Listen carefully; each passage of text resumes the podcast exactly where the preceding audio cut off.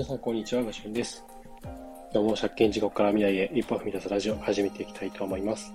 えー、今日はですね、えー、オープン AI 初の海外支社は日本にということでお話ししていきたいと思います。えー、以前ね、えー、オープン AI の、えー、CEO であるサム・アルトマン氏が、えー、日本にね、えー、来た時に、えー、今のね、こう、岸田さんを含めたあ政治家の方々と、ね、いろいろとお話をされて、で、その時にね、ちょっとこういろいろと、こう、まあ、話の内容をね、ほのめかすというか、あ約束事をしたっていうのをね、えー、いろんなニュースとかで見たんですけれども、どうやらそれがね、えー、結構本格的に進んでいるっていう情報をキャッチしました。で、えー、どういったものかというとですね、す、えー、で、にその、オープン AI の日本支社、日本法人のまあ、代表となる人物を、まあ、今雇用したみたいな内容が、情報が出ていて、で、まあ、結構ね、こう、新しい情報だとは思うんで、えー、詳細についてはね、ちょっと、こう、DIOR というか、まあ、えー、ソースについてはちょっとね、えー、個人でちゃんとした確認を取っていって、取った上で、えー、いろいろとね、考えていただきたいなとは思うんですけれども、えー、まあ、法人、日本法人の代表として選ばれた人物というのが、えー、どうやら、あ元ね、えー、日本のツイッター日本法人の代表である、えー、ジェームスさん。という方ですね。えっ、ー、と、ジェームス近藤さんという方ですね。で、この方が、オープン AI の、えー、日本法人代表として、えー、雇用されたという内容で、で、まあ、もしね、それが本当に、まあ、今後大きく動き出すとなると、まあ、日本は、こう、海外、結構ね、その AI に対して懐疑的というか、中には AI の使用を規制するっていう国もある中で、まあ、寛容的と言ったらあれですけど、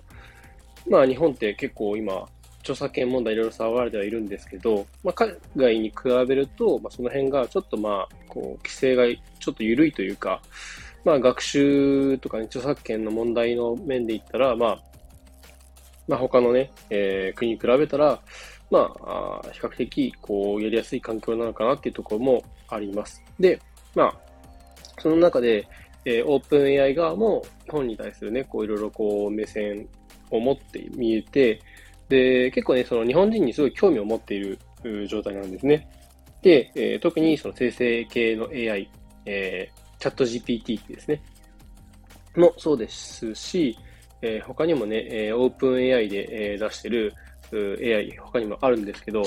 まあ、生成系 AI、イラスト関係だとミッドジャーニーとか有名ではあるんですけれど、またそれとは違ったところで、えー、オープン AI が出してるイラスト系の AI、えー、ダリ2っていうものが今ありますね。本当はもともとダル E ってやって、その次のバージョンで、えー、ダリ2って名前であるんですけど、そこもそうだし、で、日本人はすごいこう AI に対する考え方が他の外国と比べて、まあ、違う部分があるっていうのと、こう、なんだろう、センスがあるというか、まあ、あ他の国と違って、なんか使い方が上手な人が多いといったふうに考えて見えるそうです。で、えー、オープン AI の中にもね、えー、シェイン・グーさんというね、えー、日系のアメリカ人の方が見えて、えー、その人があ現状では唯一オープン AI で日本語を話せる社員ということで見えるんですけども、あそういったところでもね、すごい日本っていうのは、まあ、そのオープン AI からも注目されているっていう状態ですね。で、えー、まあ、G7 の中でも唯一ね、一番最初に、えー、サム・アルトマン氏を、CEO であるサムとアルマン氏を、えー、まあ、こう、招いてお話をしたっていうところで、えー、今後ね、その、どうなっていくかわかんないんですけど、個人的にはね、すごい、こう、嬉しいことだなと思います。というのも、いろんな産業がね、こう、海外、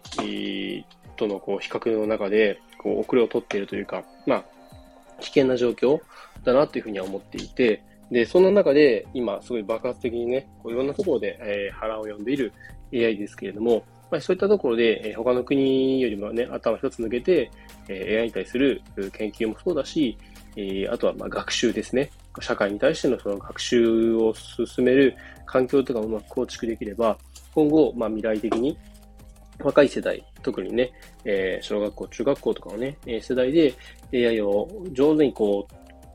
取りこ取り組んだ、えーと、組み込んだ教育ができると、もっとね、えー、未来の、ねえー、明るい未来が待ってるんじゃないかなとは思ってるんですけども、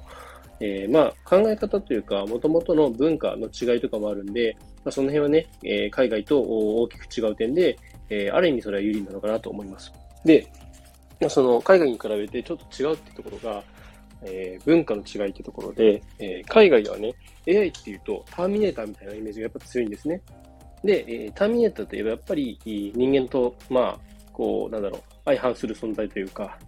結構危険な存在として、えー、見られていて、まあ、戦争とかね、戦う相手っていうイメージなんですけど、逆に日本の場合だと友好的なイメージが強いんですよね。えー、例で言うなら、ドラえもんとか、アトムとか、まあ、そういったところで、結構古い世代からロボットみたいなものがあ人間と仲良くしているっていう、そういった文化があって、今でもね、そういった部分はいろんなあアニメとかあ映画とか、そういった文化にもね、根付いていると思います。だから、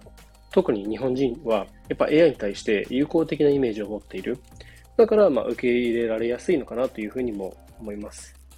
で、えー、なおかつそこで OpenAI の、まあ、日本法人ができるとなると、やっぱり AI に対する、まあ、仕事もそうだし、えー、教育関連についてもそうだし、そういったところで、えー、まあ、世界でもね、こ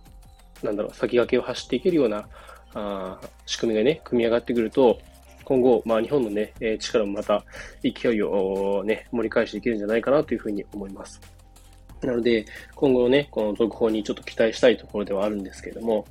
まあ、今後、ね、AI を含めたこう社会の動きっていうのは、どんどん変化をしていくだろうし、多分誰にも予想がつかないと思います。そんな中で、まあ、うまくね、立ち回って生きていくためには、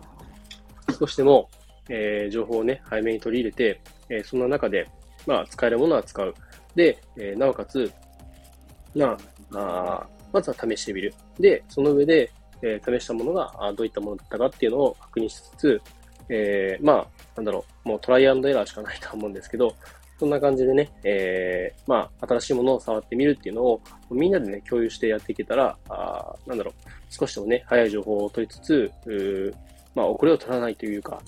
まあ、少しでもね、時代を先を走っていけるんじゃないかなというふうに思います。えー、そんな感じでね、今日は終わりたいと思います。最後までお聴きいただきありがとうございました。では今日も良い一日を。バイバイ。